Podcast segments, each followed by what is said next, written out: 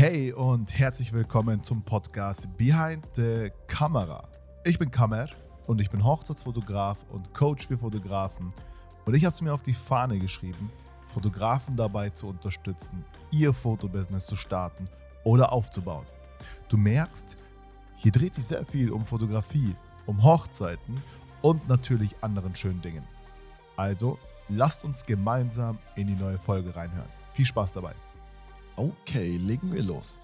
Freunde, was geht ab? Herzlich willkommen zu einer neuen Podcast-Folge. Und vielleicht hörst du es raus, vielleicht nicht. Ähm, ich bin noch leicht angeschlagen. Also ich bin noch nicht bei 100% wieder. Aber es war mir jetzt unglaublich wichtig, diese Folge sehr zeitnah aufzunehmen, da alle Gedanken noch sehr äh, frisch sind. Deshalb ähm, habe ich mir jetzt das Set aufgebaut und ähm, spreche einfach jetzt los, äh, beziehungsweise ins Mikro rein. ich spreche einfach los. Ja, ich spreche einfach mal äh, mehr oder weniger spontan jetzt in das Mikro rein. Das wollte ich sagen. So, ähm, ja, vielleicht hast du es mitbekommen. Ich hatte jetzt Influencer. Ähm, bei uns haben es irgendwie alle abbekommen. Also als erst war meine Frau dran, dann meine Tochter, mein Sohn. Und als mein Sohn äh, sich angesteckt hat, da dachte ich mir so, oh Gott, hoffentlich bekomme ich es nicht ab. Weil das Business muss weiterlaufen, Kamer. Ich muss schauen, ey, du darfst dich nicht anstecken lassen. Ich habe wirklich viel dafür getan. So, ich habe echt aufgepasst, dass die Kinder, ähm, wenn die husten, dann habe ich immer so darauf geachtet, dass ich nicht in der, in der Richtung war. Also keine Ahnung. So. Egal, es hat, hat dann alles nicht geholfen. Ich habe mich angesteckt und ähm, ja, war dann eben neun Tage krank und ähm, so ganz erholen konnte ich mich jetzt leider auch jetzt nicht, äh, weil ich nebenbei noch auf meinen Sohn aufpassen musste. Der konnte ja nicht in den Kindergarten. Ich, ihr merkt schon, so viel Rumgeheule jetzt am Anfang. Aber lasst uns jetzt mal über die Folge reden. Ne? Und zwar, wie wichtig ist Gesundheit eigentlich im Business? So. Und ähm, da gehen mir zwei Gedanken durch den Kopf. Also, beziehungsweise mir gingen zwei Gedanken durch den Kopf. Der erste war, vielleicht kennst du Gary Vaynerchuk, äh, nee, Gary Vaynerchuk, so heißt er. Und äh, falls du ihn nicht kennst, äh, google den mal, der macht echt sehr, sehr cooles Zeug. Ähm, ich habe mal ein Video von ihm gesehen, also ein Kurzvideo, wo ein junger Bursche auf ihn zugeht und fragt so, hey Gary, wie wichtig ist eigentlich die Gesundheit im Business? Und er einfach nur kurz innehaltet, zu ihm rüberschaut und antwortet, Gesundheit ist alles. Wenn du tot bist, kannst du auch kein Business machen. Und ich fand dieses Video und wie er das so sagt, ich fand es so inspirierend, wo ich mir gedacht habe, Alter, du hast so, du hast unglaublich recht. Also was willst denn du da dem Typen noch sagen? Du hast verdammt nochmal recht. So, das war echt so nochmal so ein, das hat sich so in mein Gehirn eingebrannt. Und die Schlussfolgerung war, da ich diesen Satz von ihm immer wieder gehört habe in meinem Kopf, habe ich mal so auch meine Situation ähm, einfach reflektiert. Wie ist denn das eigentlich so bei mir? So, an meiner körperlichen Fitness, da mache ich ja gar nichts.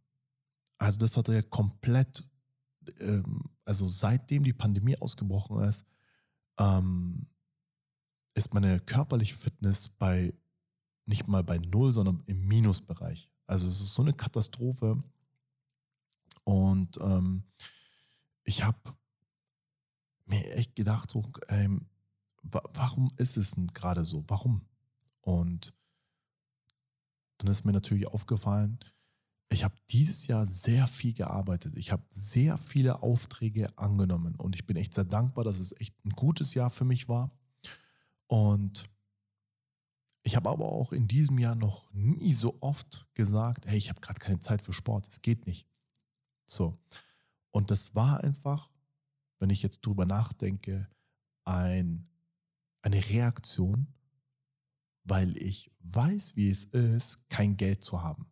So, also ähm, zu der Zeit jetzt während der Pandemie am Anfang eben, wie viele Millionen Menschen auch, wenn dir der Geldhahn zugedreht wird und du da stehst und dir denkst so, oh, ähm, wie ernähre ich jetzt meine Familie? So, und in dieser Situation war ich eben. So, ich wusste eben nicht, wie kriege ich jetzt, von wo kriege ich Geld rein und und und. Egal, es geht ja nicht jetzt darum. Es geht jetzt, ähm, ich möchte einfach nur erklären, warum ich so, ähm, es dieses Jahr so gepolt war, so viel Umsatz wie möglich zu machen, weil ich einfach Angst hatte, wieder in diese Situation zu kommen, wo ich mir eingestehen muss, shit, ich habe gerade kein Geld, was mache ich jetzt nur? So wollte ich nicht. Und klar ähm, gibt es auch so Phasen, wo du wirklich hasselst, ähm, gerade wenn man sich irgendetwas aufbaut, dann muss man natürlich voll in Vorleistung gehen und viel machen. Dann bleiben eben gewisse ähm, Dinge im Leben einfach hängen. Ist so. Jetzt nehmen wir mal das Sport einfach. Das ist so. Aber ich will das nicht. So, also ähm, also zurückblickend, wenn ich jetzt so mir das denke, ich hätte eigentlich am Umsatz lag es nicht. Es war einfach so, ich hatte die, diese Angst einfach. So, ich glaube einfach mit dem Umsatz, das, hat, das reicht uns ja locker. Aber ich wollte einfach mehr. Ich wollte mehr, weil eben diese Angst da war. Und, ähm, und ich hoffe, ich kann diese Angst mittlerweile ähm, einfach ablegen und sagen, Kamer, okay, es ist okay, schalt ein paar Gänge zurück und ähm, schau, dass du das mit dem Sport hinbekommst. Und das zweite ist zum Beispiel die mentale Fitness. So, ähm, da habe ich meiner Meinung nach auch viel zu wenig gemacht. Also ich habe viel zu wenig Me-Time. Wir haben auch als Paar generell wenig Zeit, äh, füreinander. Das ist uns auch bewusst. Ähm, das hat jetzt viele Gründe. Ähm, aber ich also jetzt als Person, auch dieses Me-Time nur für mich selber, ist dieses Jahr auch ähm, extrem zurück, ähm, ja, zurückgegangen. Das sind so die zwei Sachen, die mir immer wieder durch den Kopf gingen jetzt die letzten paar Tage, wo ich einfach mehr machen möchte. Also, ja, zwei Alternativen. Also was machst du da in dem Fall?